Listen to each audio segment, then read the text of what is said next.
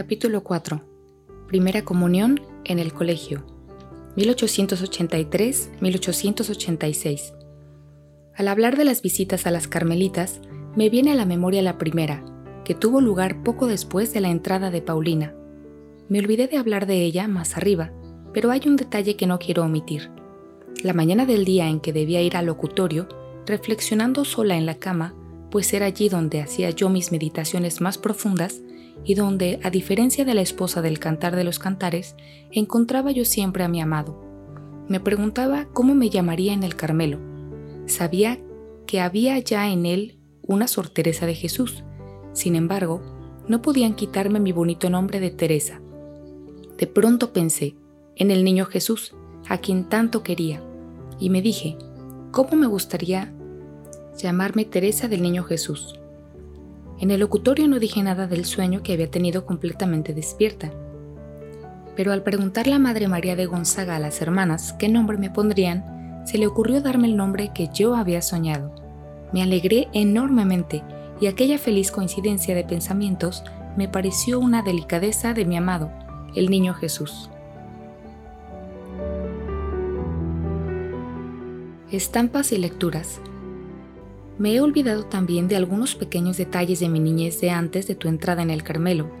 No te he hablado de mi amor a las estampas y a la lectura, y sin embargo, a las preciosas estampas que tú me dabas como premio, debo una de las más dulces alegrías y de las más fuertes impresiones que me han incitado a la práctica de la virtud. Me pasaba las horas muertas mirándolas.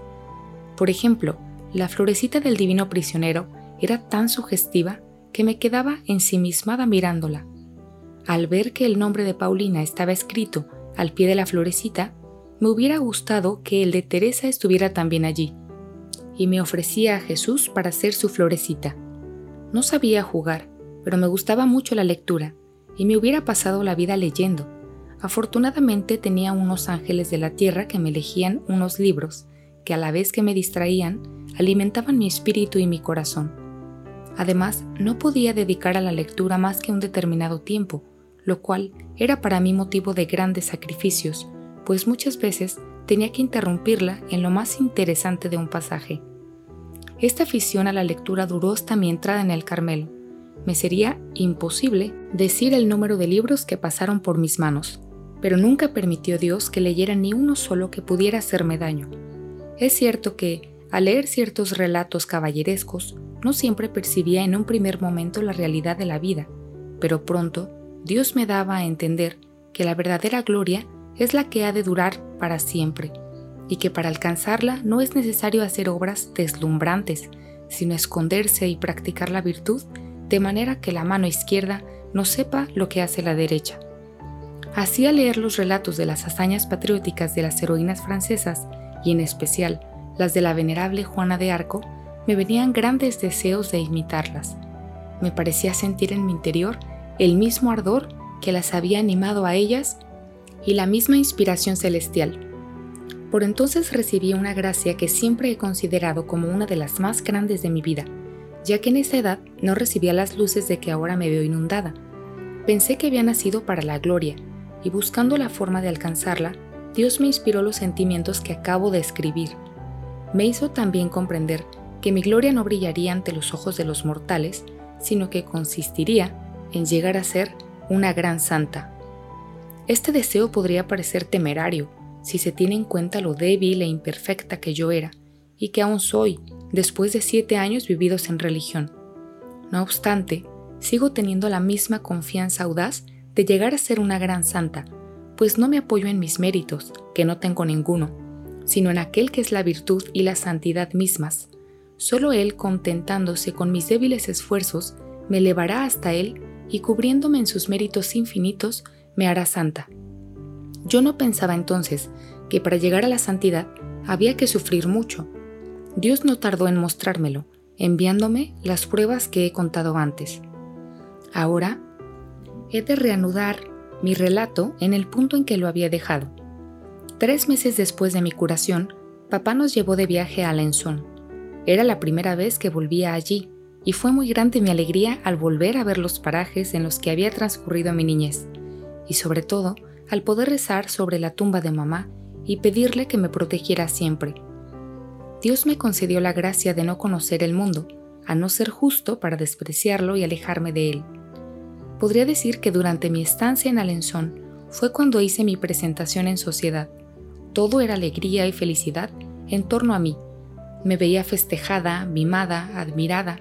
En una palabra, durante 15 días mi vida solo se vio sembrada de flores. Y confieso que aquella vida tenía sus encantos para mí. La sabiduría tiene mucha razón cuando dice, el hechizo de las bagatelas del mundo seduce hasta las mentes sin malicia. A los 10 años, el corazón se deja fácilmente deslumbrar. Por eso considero como una gracia muy grande el no haberme quedado en Alenzón. Los amigos que teníamos allí eran demasiado mundanos y compaginaban demasiado las alegrías de la tierra con el servicio de Dios.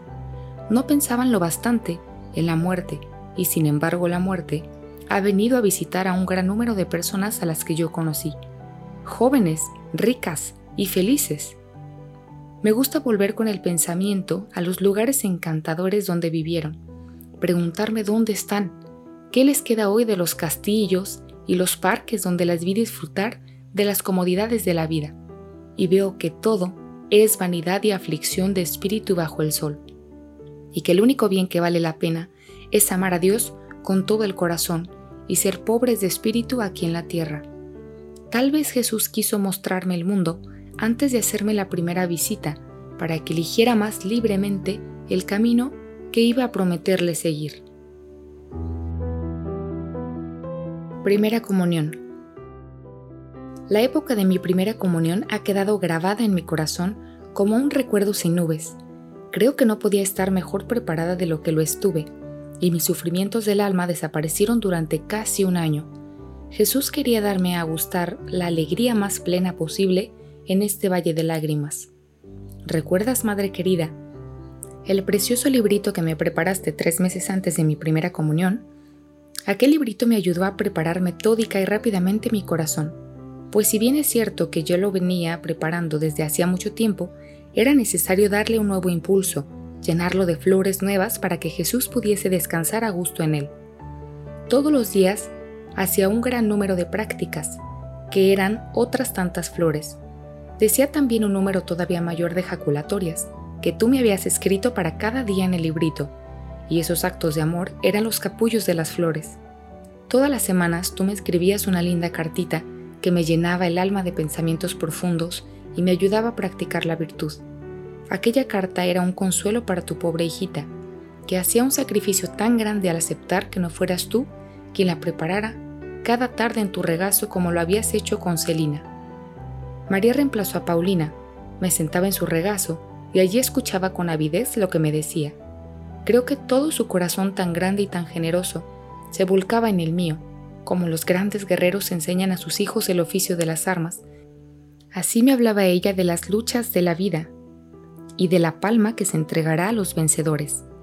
María me hablaba también de las riquezas inmortales que podemos atesorar fácilmente cada día y de la desgracia que sería pasar junto a ella sin querer tomarse la molestia de extender la mano para cogerlas. Luego me enseñaba la forma de ser santa por la fidelidad en las cosas más pequeñas. Me dio la hojita, el renunciamiento que yo meditaba con auténtico placer, y que elocuente que era mi querida madrina. Me hubiera gustado no ser yo la única que escuchase sus profundas enseñanzas. Me llegaban tan a lo hondo que en mi ingenuidad pensaba que hasta los más grandes pecadores se habrían conmovido como yo y que abandonando sus riquezas perecederas solo querrían ganar ya las del cielo. Hasta entonces nadie me había enseñado todavía la forma de hacer oración, a pesar de que tenía muchas ganas, pero María pensaba que era ya bastante piadosa y no me dejaba hacer más que mis oraciones. Un día una de las profesoras de la abadía me preguntó qué hacía los días libres cuando estaba sola. Yo le contesté que me metía en un espacio vacío que había detrás de mi cama y que podía cerrar fácilmente en la cortina, y que allí pensaba. ¿Y en qué piensas? me dijo. Pienso en Dios, en la vida, en la eternidad. Bueno, pienso. La religiosa se rió mucho de mí. Más tarde, le gustaba recordarme aquel tiempo en que yo pensaba, y me preguntaba si todavía seguía pensando. Ahora comprendo que, sin saberlo, hacía oración y que ya Dios me instruía en lo secreto. Los tres meses de preparación pasaron rápidamente y pronto tuve que entrar en ejercicios y para ello hacerme pensionista interna y dormir en la abadía. Me resulta imposible expresar el dulce recuerdo que me dejaron estos ejercicios.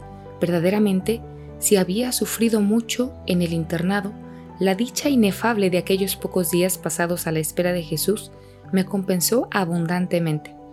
No creo que se puedan saborear estas alegrías en otra parte que en las comunidades religiosas.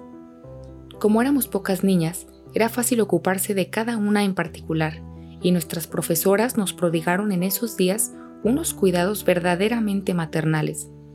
De mí se ocupaban aún más que de las otras.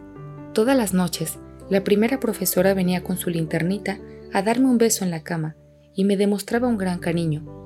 Una noche ganada por su bondad, le dije que iba a confiarle un secreto, y sacando misteriosamente mi precioso librito de debajo de la almohada, se lo enseñé con los ojos resplandecientes de alegría.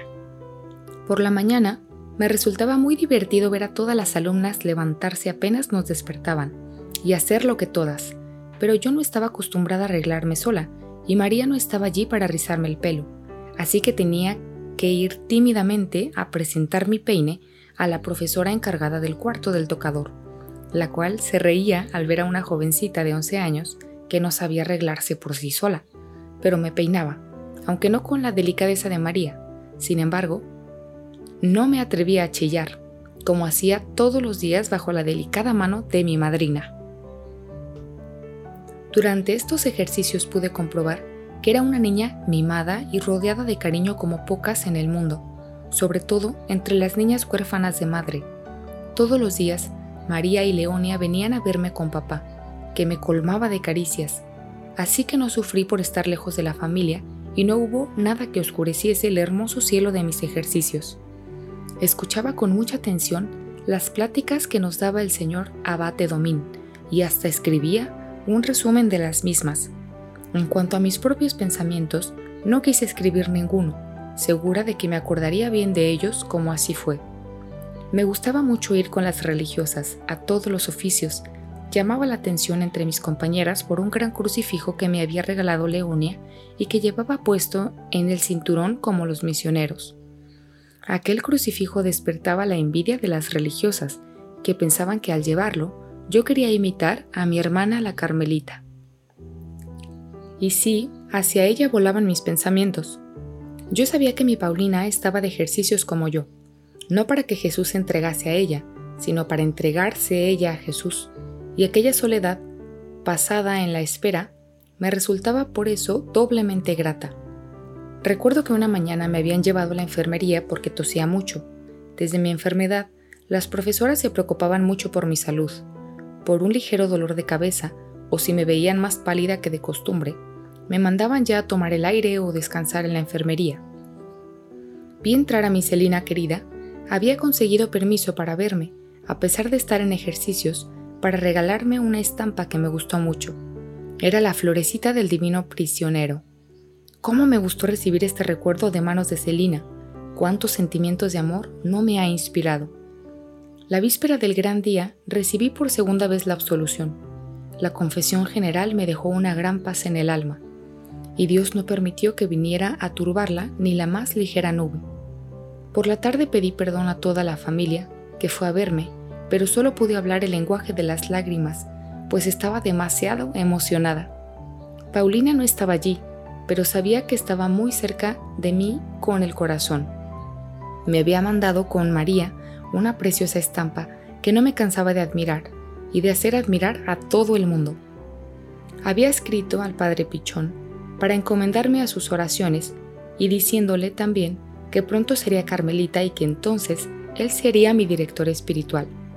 Y así ocurrió efectivamente cuatro años más tarde, pues en el Carmelo pude abrirle mi alma. María me entregó una carta suya. Realmente era feliz. Todas las alegrías me llegaban juntas. Lo que más me gustó de su carta fue esta frase. Mañana celebraré el santo sacrificio por ti y por Paulina. El 8 de mayo Paulina y Teresa quedaron más unidas que nunca, pues Jesús parecía fundirlas en una inundándolas de sus gracias. Finalmente, llegó el más hermoso de los días. Qué inefables recuerdos han dejado en mi alma hasta los más pequeños detalles de esta jornada de cielo. El gozoso despertar de la aurora, los besos respetuosos y tiernos de las profesoras y de las compañeras mayores, la gran sala repleta de copos de nieve, con los que nos iban vistiendo a las niñas una tras otra, y sobre todo, la entrada en la capilla y el precioso canto matinal, o altar sagrado, que rodean los ángeles. Pero no quiero entrar en detalles, hay cosas que si se exponen al aire, pierden su perfume, y hay sentimientos del alma que no pueden traducirse al lenguaje de la tierra sin que pierdan su sentido íntimo y celestial. Son como aquella piedra blanca que se dará al vencedor, en la que hay escrito un nombre nuevo que solo conoce el que la recibe. Qué dulce fue el primer beso de Jesús a mi alma. Fue un beso de amor. Me sentí amada y decía a mi vez, te amo y me entrego a ti para siempre. No hubo preguntas, ni luchas, ni sacrificios. Desde hacía mucho tiempo, Jesús y la pobre Teresita se habían mirado y se habían comprendido. Aquel día no fue ya una mirada, sino una fusión. Ya no eran dos. Teresa había desaparecido como la gota de agua que se pierde en medio del océano. Solo quedaba Jesús. Él era el dueño, el rey.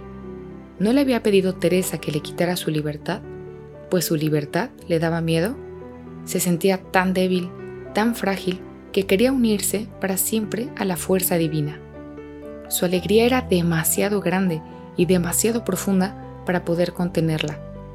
Pronto la inundaron lágrimas deliciosas, con gran asombro de sus compañeras, que más tarde comentaban entre ellas, ¿por qué lloraba? ¿Habría algo que la atormentaba? No, sería porque no tenía a su madre a su lado o a su hermana la Carmelita la que tanto quiere no comprendían que cuando toda la alegría del cielo baja a un corazón, este corazón desterrado no puede soportarlo sin deshacerse en lágrimas. No, el día de mi primera comunión no me entristecía la ausencia de mamá. ¿No estaba el cielo dentro de mi alma y no ocupaba en él un lugar mi mamá desde hacía mucho tiempo? Entonces, al recibir la visita de Jesús, recibía también la de mi madre querida, que me bendecía y se alegraba de mi felicidad y no lloraba tampoco la ausencia de Paulina, que duda cabe que me habría encantado verla a mi lado, pero hacía mucho tiempo que había aceptado ese sacrificio.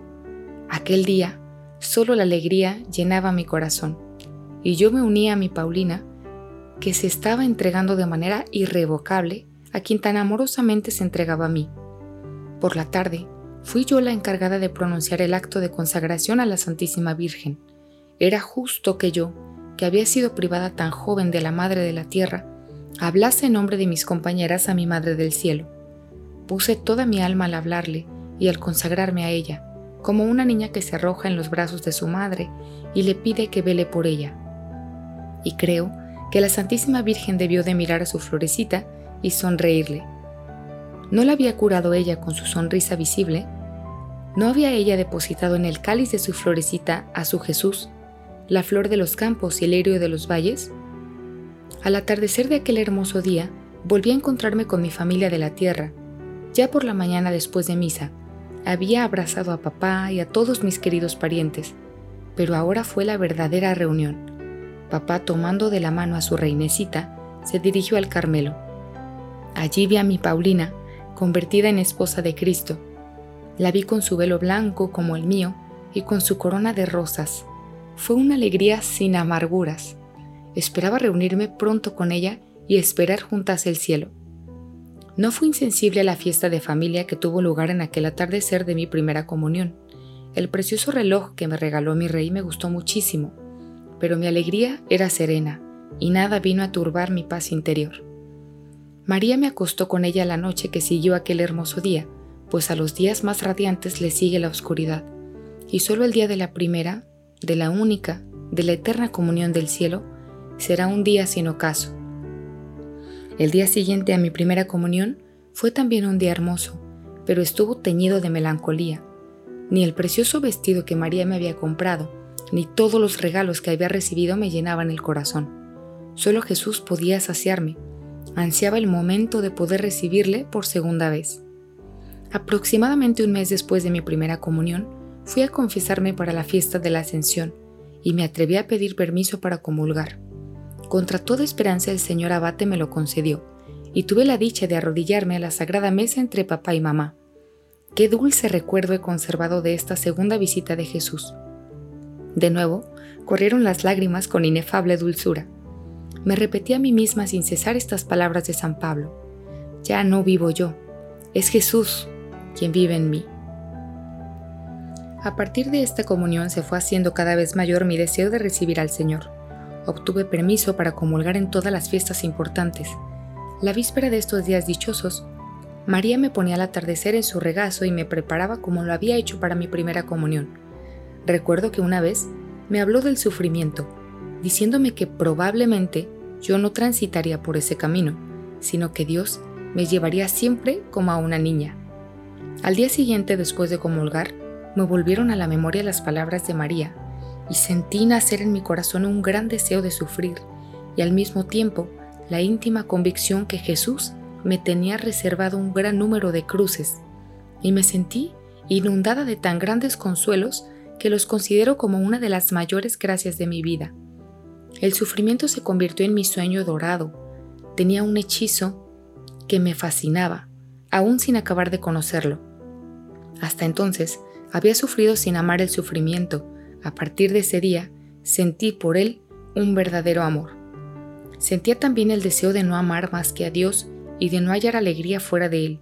Con frecuencia durante las comuniones le repetía estas palabras de la imitación. Oh Jesús, dulzura infinita, cámbiame en amargura todos los consuelos de la tierra. Esta oración brotaba de mis labios sin esfuerzo y sin dificultad alguna, me parecía repetirla no por propia voluntad, sino como una niña que repite las palabras que le inspira un amigo. Más adelante te diré, Madre querida, cómo tuvo a bien Jesús hacer realidad mi deseo y cómo solo Él fue siempre mi dulzura inefable. Si te hablase de ello ahora, tendría que anticipar el relato de mis años de juventud y aún me quedan por contar muchos detalles de mi vida de niña. Confirmación. Poco después de mi primera comunión, entré de nuevo en ejercicios espirituales para la confirmación. Me preparé con gran esmero para recibir la visita del Espíritu Santo. No entendía cómo no se cuidaba mucho la recepción de este sacramento de amor. Normalmente para la confirmación solo se hacía un día de retiro, pero como Monseñor no pudo venir para el día fijado, tuve el consuelo de pasar dos días de soledad. Para distraernos, la profesora nos llevó al Monte Casino, donde cogía manos llenas margaritas gigantes para la fiesta del Corpus. Qué gozo sentía en el alma. Al igual que los apóstoles esperaba jubilosa la visita del Espíritu Santo. Me alegraba el pensar que pronto sería una cristiana perfecta y sobre todo que iba a llevar eternamente marcada en la frente la cruz misteriosa que traza el obispo al administrar este sacramento. Por fin llegó el momento feliz. No sentí ningún viento impetuoso al descender el Espíritu Santo, sino más bien aquella brisa tenue cuyo susurro escuchó Elías en el monte Oreb. Aquel día recibí la fortaleza para sufrir, ya que pronto iba a comenzar el martirio de mi alma. Mi leonia querida fue la madrina y estaba tan emocionada que no dejó de llorar durante toda la ceremonia. Recibió conmigo la Sagrada Comunión, pues aquel día feliz tuve la dicha de volver a unirme a Jesús. Pasadas estas fiestas deliciosas e inolvidables, mi vida volvió a la normalidad, es decir, tuve que reanudar la vida de pensionista que tan penosa me resultaba. Aquellos días que rodearon mi primera comunión, me gustaba convivir con las niñas de mi edad, todas ellas llenas de buena voluntad y decididas como yo, a tomar en serio la práctica de la virtud. Pero ahora tenía que volver a ponerme en contacto con alumnas muy diferentes, disipadas, que no querían guardar el reglamento y eso me hacía muy desgraciada. Yo era de carácter alegre, pero no sabía jugar a los juegos de las niñas de mi edad. Muchas veces en el recreo me apoyaba en un árbol y desde allí contemplaba el espectáculo sumida en profundas reflexiones. Había inventado un juego que me gustaba mucho. Consistía en enterrar a los pobres pajaritos que encontrábamos muertos bajo los árboles.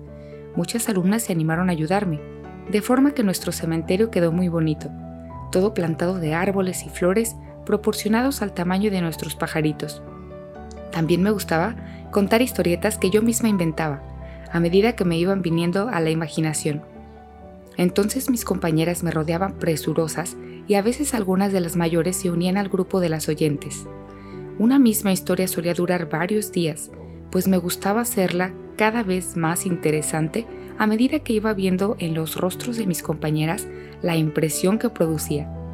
Pero la profesora no tardó en prohibirme ese oficio de orador, pues quería vernos jugar y correr en lugar de discurrir. Retenía con facilidad el sentido de lo que estudiaba, pero me costaba trabajo aprender de memoria. Por eso, el año que precedió a mi primera comunión, pedía permiso casi todos los días para estudiar el catecismo durante el recreo. Mis esfuerzos se vieron coronados por el éxito y fui siempre la primera. Si por casualidad perdía ese puesto por una sola palabra que hubiera olvidado, mi dolor se exteriorizaba en lágrimas amargas que el señor abate Domin no sabía cómo calmar. Estaba muy contento de mí excepto cuando lloraba, y me llamaba su doctorcito, debido a mi nombre de Teresa. Una vez la alumna que me seguía no supo hacer a su compañera la pregunta del catecismo. El señor abate preguntó en vano a toda la fila de alumnas, hasta llegar a mí, y entonces dijo que quería ver si merecía el primer puesto. Yo en mi profunda humildad no deseaba otra cosa, y levantándome muy segura de mí misma, contesté a lo que se me preguntaba sin cometer ni un solo error, con gran asombro de toda la clase, mi interés por el catecismo continuó después de mi primera comunión, hasta que salí del internado. Me iba muy bien en los estudios y era casi siempre la primera. En lo que más descollaba era en historia y en redacción. Todas mis profesoras me tenían por una alumna muy inteligente, pero no sucedía lo mismo en casa de mi tío, donde pasaba por ser una pequeña ignorante, buena y dulce, sí, pero poco capaz y torpe. No me extraña esa opinión que mis tíos tenían de mí, y que sin duda aún siguen teniendo, pues apenas hablaba y era muy tímida, y cuando escribía, mi letra de gato y mi ortografía, que no es más que normalita, no eran para entusiasmar a nadie. Verdad es que las pequeñas labores de costura, de bordado y otras por el estilo, se me daban bien y a gusto de mis profesoras. Pero la manera torpe y desmañada de sujetar la labor justificaba la opinión poco favorable que tenían de mí.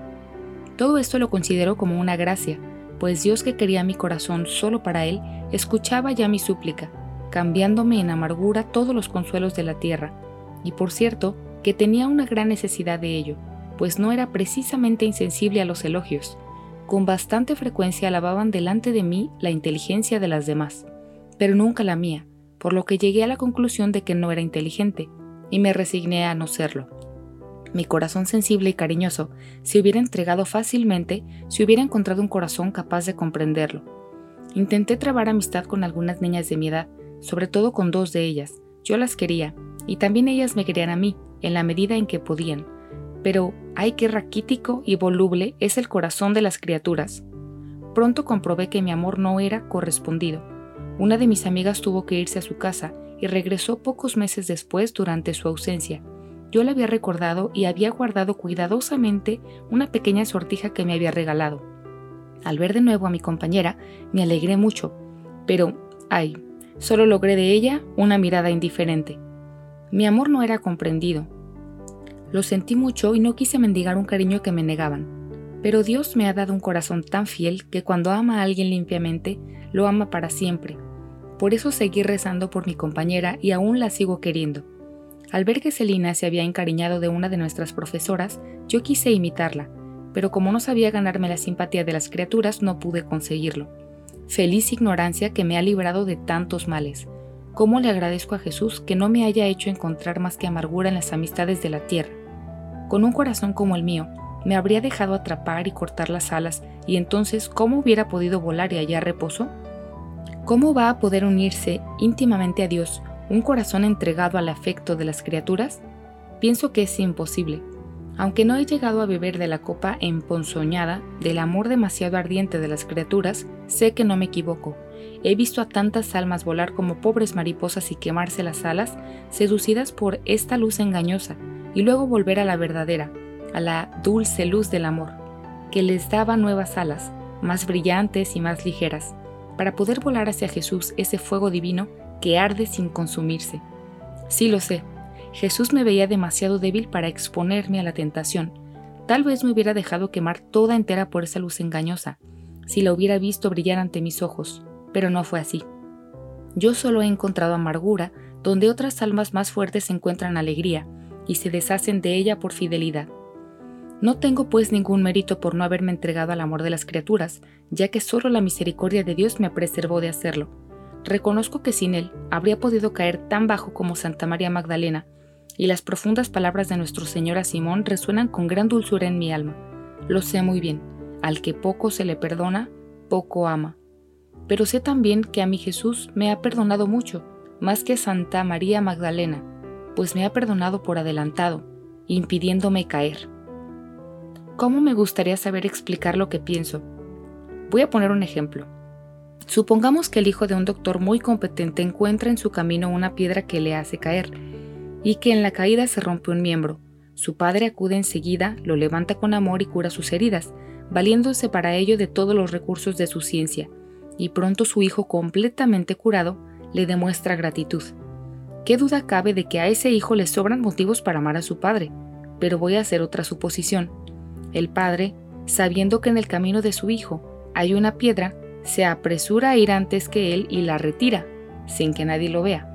Ciertamente que el hijo, objeto de la ternura previsora de su padre, si desconoce la desgracia de que su padre lo ha librado, no le manifestará su gratitud y le amará menos que si lo hubiese curado. Pero si llega a saber el peligro del que acaba de librarse, ¿no lo amará todavía mucho más? Pues bien, yo soy esa hija, objeto del amor previsor de un padre que no ha enviado a su verbo a rescatar a los justos sino a los pecadores. Él quiere que yo le ame, porque me ha perdonado, no mucho, sino todo. No ha esperado a que yo le ame mucho como Santa María Magdalena, sino que ha querido que yo sepa hasta qué punto Él me ha amado a mí, con un amor de admirable prevención, para que ahora yo le ame a Él con locura. He oído decir que no se ha encontrado todavía un alma pura que haya amado más que un alma arrepentida. ¿Cómo me gustaría desmentir esas palabras? Enfermedad de los escrúpulos. Veo que me ha alejado mucho del tema, así que me apresuro a volver a él. El año que siguió a mi primera comunión transcurrió casi todo él sin pruebas interiores para mi alma, pero durante el retiro para la segunda comunión me vi asaltada por la terrible enfermedad de los escrúpulos. Hay que pasar por ese misterio para saber lo que es. Imposible decir lo que sufrí durante un año y medio. Todos mis pensamientos y mis acciones, aun los más sencillos, se me convertían en motivo de turbación.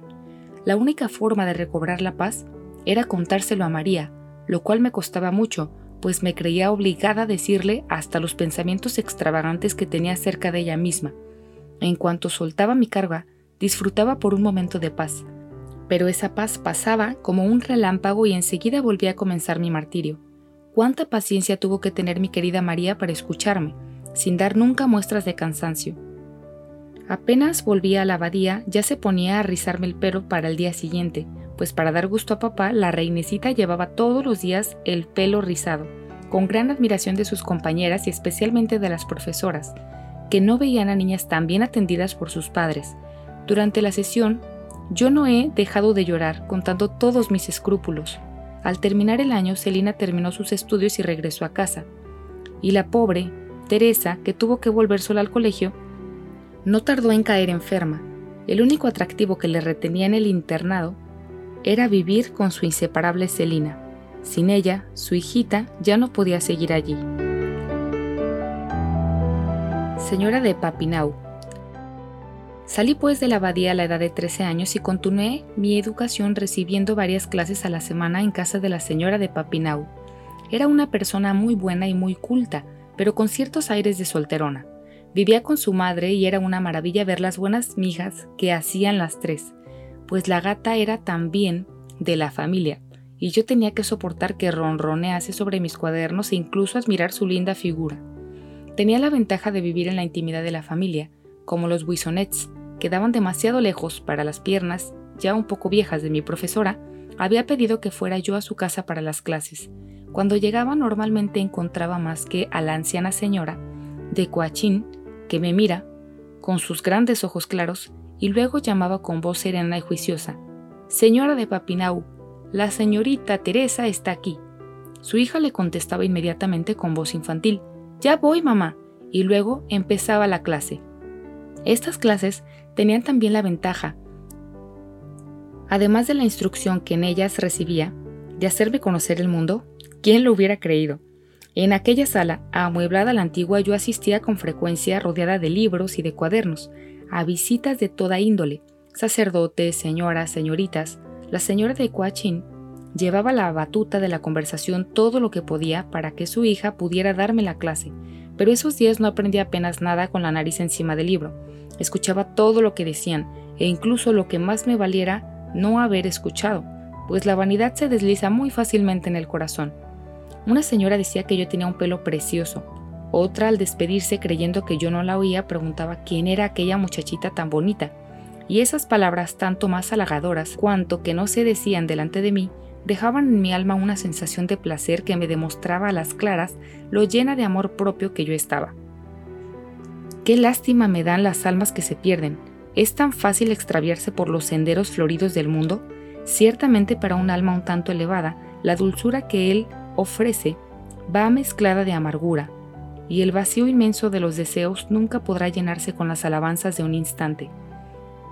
Pero si mi corazón no se hubiese elevado hacia Dios desde su primer despertar, si el mundo me hubiese sonreído desde mi entrada en la vida, ¿qué habría sido de mí?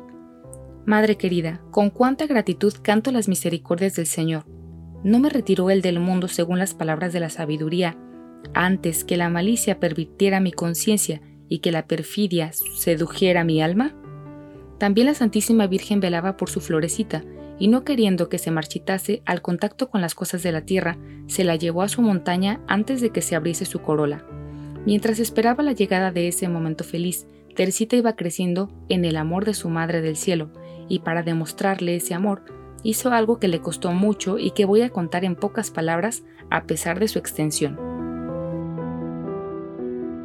Hija de María. Casi inmediatamente después de mi entrada en la abadía, Ingresé en la congregación de los Santos Ángeles. Me gustaban mucho los ejercicios de devoción que en ella se prescribían, pues sentía una especial inclinación a invocar a los bienaventurados espíritus celestiales y en particular al que Dios me dio para que fuera el compañero de mi destierro. Poco tiempo después de mi primera comunión, la banda de aspirante a las hijas de María sustituyó a la de los santos ángeles, pero abandoné la abadía sin haber sido recibida en esa congregación de la Santísima Virgen. Como salía antes de terminar los estudios, no se me permitía entrar en ella como antigua alumna. Confieso que ese privilegio no me atraía demasiado, pero pensando que todas mis hermanas habían sido hijas de María, no quería ser menos hija que ellas de mi Madre del Cielo, y fui muy humildemente, a pesar de lo mucho que costaba, a pedir permiso para ingresar en la congregación de la Santísima Virgen en la Abadía. La primera profesora no quiso negármelo, pero me puso como condición que tenía que venir al colegio dos días a la semana por la tarde para demostrar que era digna de ser admitida. Este permiso, lejos de agradarme, me costó enormemente. Yo no tenía como las demás alumnas una profesora amiga con quien poder ir a pasar el tiempo. Así es que me conformaba con ir a saludar a la profesora, y luego trabajaba en silencio hasta que terminaba la clase de labores. Nadie se fijaba en mí. Así que subía a la tribuna de la capilla y me estaba allí delante del Santísimo hasta que papá venía a buscarme. Este era mi único consuelo. ¿No era acaso Jesús mi único amigo? No sabía hablar con nadie más que con Él. Las conversaciones son las criaturas, incluso las conversaciones piadosas. Me cansaban el alma. Sentía que vale más hablar con Dios que hablar de Dios, pues se suele mezclar tanto amor propio en las conversaciones espirituales. Solo por la Santísima Virgen iba a la abadía. A veces me sentía sola, muy sola, como en los días de mi vida de internado. Cuando me paseaba triste y enferma por el enorme patio, yo repetía siempre estas palabras que hacían renacer siempre la paz y la fuerza en mi corazón. La vida es tu navío, no tu morada. Cuando era pequeñita estas palabras me levantaban la moral, y todavía hoy a pesar de los años, que hacen que desaparezcan tantos sentimientos de piedad infantil. La imagen del navío sigue cautivando mi alma y le ayuda a soportar el destierro. ¿No dice la sabiduría que la vida es como nave que surca las aguas agitadas sin dejar rastro alguno de su travesía? Cuando pienso en estas cosas, mi alma se abisma en el infinito y me parece estar tocando ya las riberas eternas, me parece estar ya recibiendo el abrazo de Jesús. Creo ver a mi Madre del Cielo, salirme al encuentro con papá, con mamá y con los cuatro angelitos. Creo estar gozando por fin, para siempre, de la verdadera, de la única vida de familia.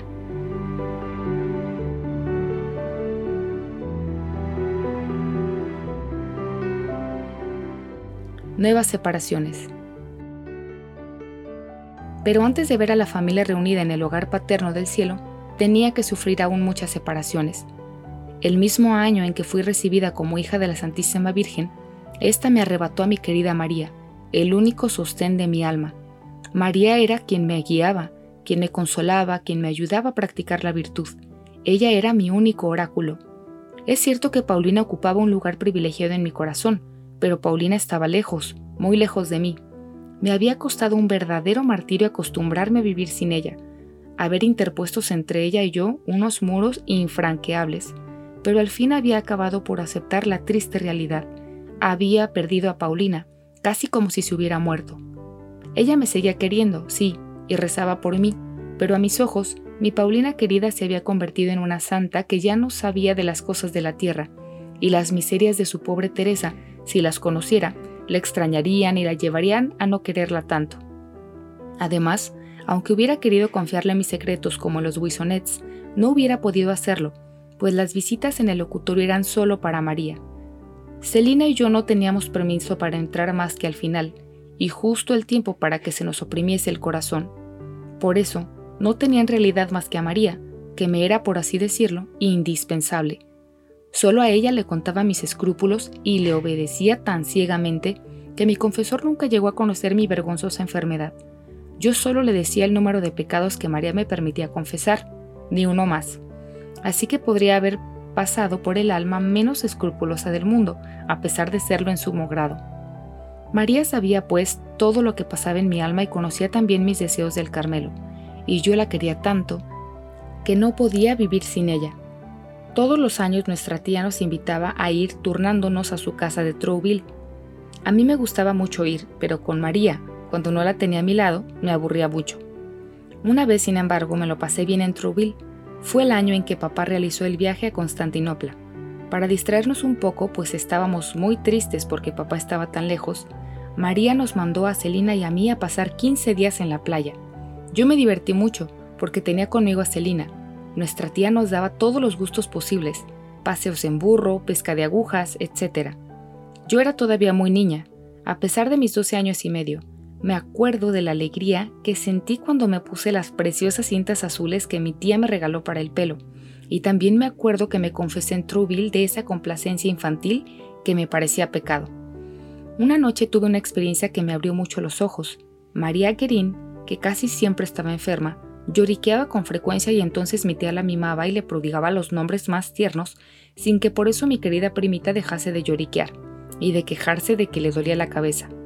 Yo que tenía también casi todos los días dolor de cabeza y no me quejaba, quise una noche imitar a María y me puse a lloriquear echada en un sillón, en un rincón de la sala. Enseguida Juana y mi tía vinieron solícitas a mi lado preguntándome qué tenía.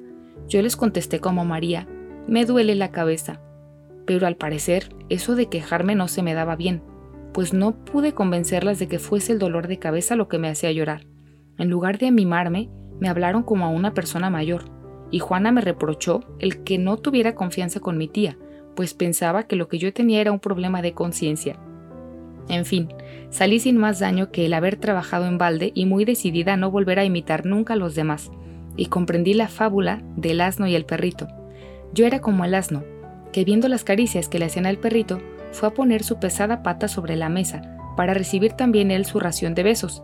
Pero, si no recibí palos como el pobre animal, recibí realmente el pago que me merecía, y la lección me curó, para toda la vida, del deseo de atraer sobre mí la atención de los demás. El único intento que hice para ello me costó demasiado caro. Al año siguiente, que fue el de la partida de mi querida madrina, nuestra tía me volvió a invitar, pero en esta ocasión a mí sola, y me encontré tan perdida y tan fuera de lugar que al cabo de dos o tres días caí enferma y tuvieron que llevarme de vuelta a Lisieux. La enfermedad que temían que fuese grave no era más que nostalgia de los buissonets, y apenas puse los pies en ellos, me curé. Bien, pues a esa niña iba Dios a arrebatarle el único apoyo que la ataba a la vida. En cuanto supe la decisión de María, tomé la resolución de no volver a pegar mi corazón a nada en la tierra. Después de salir del internado, me había instalado en el cuarto de pintura de Paulina y lo había arreglado a mi gusto. Era una verdadera leonera, una mezcla de objetos de piedad y curiosidades, un jardín y una pajarera. Así, por ejemplo, en el fondo destacaba sobre la pared una gran cruz de madera negra, sin Cristo, y unos dibujos que me gustaban. En otra pared una cesta adornada con muselina y con cintas de color rosa con hierbas finas y flores. Finalmente en la otra pared campeaba el retrato de Paulina a los 10 años y bajo este retrato tenía una mesa sobre la que estaba colocada una gran jaula en la que había encerrado un gran número de pájaros, cuyo gorjeo melodioso aturdía a los visitantes, pero no a su amita, que los quería mucho. Tenía también el mueblecito blanco, repleto de mis libros de texto, cuadernos, etc., y sobre este mueble tenía colocada una estatua de la Santísima Virgen con floreros siempre llenos de flores naturales y con candeleros, y todo alrededor una gran cantidad de imagencitas de santos y santas, cestecitas de conchas, cajas de cartulina, etc. Por último, delante de la ventana, mi jardín colgante en el que cuidaba macetas con las flores más raras que lograba encontrar, tenía también en el interior de mi museo una jardinera en la que ponía mi planta favorita. Frente a la ventana estaba colocada la mesa cubierta con un tapete verde, y sobre el tapete, en el medio tenía puesto un reloj de arena, una imagencita de San José, un portarrelojes, cestas de flores, un tintero, etc. Algunas sillas rotas y la preciosa cuna de muñecas de Paulina completaban mi ajuar. Realmente, esta pobre guardilla era un mundo para mí, y como el señor de Maistre, también yo podría componer un libro titulado Paseo alrededor de mi cuarto. En esta habitación me gustaba pasarme horas enteras estudiando y meditando ante el hermoso panorama que se abría ante mis ojos. Al conocer la partida de María, mi cuarto perdió para mí todo su encanto. No quería separarme ni un solo instante de la hermana querida que pronto iba a levantar el vuelo. Cuántos actos de paciencia le hice practicar. Cada vez que pasaba ante la puerta de su habitación, Llamaba hasta que me abría y la besaba con toda el alma. Quería hacer provisión de besos para todo el tiempo que iba a verme privada de ellos. Un mes antes de su entrada en el Carmelo, papá nos llevó a Lenzón, pero este viaje estuvo muy lejos de parecerse al primero. Todo fue para mí tristeza y amargura. Imposible decir cuántas lágrimas lloré sobre la tumba de mamá, porque me había olvidado de llevar un ramillete de ancianos que había acogido para ella. Verdaderamente en todo encontraba motivos para sufrir, todo lo contrario que ahora, pues Dios me concede la gracia de no abatirme por nada pasajero.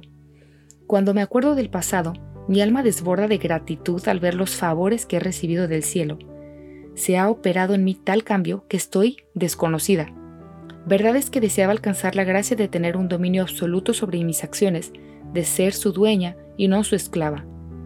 Estas palabras de la imitación me llegaban muy a lo hondo, pero por así decirlo, tenía que comprar con mis deseos esta gracia inestimable. No era todavía más que una niña que no parecía tener otra voluntad que la de los demás, lo cual hacía decir a la gente de Alençon que era débil de carácter. Fue durante este viaje cuando Leonia entró a prueba en las Clarisas. A mí me dolió su extraña entrada, pues la quería mucho y no pude darle un abrazo antes de que se fuera. Nunca olvidaré la bondad y la confusión de nuestro pobre papaito cuando vino a comunicarnos que Leonia vestía ya el hábito de Clarisa. A él, igual que a nosotras, le parecía una cosa muy rara, pero no quería decir nada al ver lo disgustada que estaba María. Nos llevó al convento y allí sentí una congoja como nunca la había sentido, a la vista de un monasterio. Me produjo el efecto contrario al del Carmelo, donde todo me dilataba el alma. Tampoco me entusiasmó más la vista de las religiosas y no sentí la menor tentación de quedarme con ellas. No obstante, nuestra pobre Leonia estaba muy guapa con su nuevo traje. Nos dijo que la miráramos bien a los ojos, pues ya no volveríamos a verlos. Las clarisas no se dejan ver más que con los ojos bajos, pero Dios se conformó con dos meses de sacrificio y Leonia volvió a enseñarnos sus ojos azules, muy a menudo bañados en lágrimas. Al dejar Alenzón, yo pensé que Leonia se quedaría con las clarisas, por lo que me alejé de la triste calle de la media luna con el corazón muy apenado. Ya no quedábamos más que tres, y pronto nuestra querida María nos iba también a dejar. El 15 de octubre fue el día de la separación. De la alegre y numerosa familia de los Buissonets ya solo quedaban las dos últimas hijas.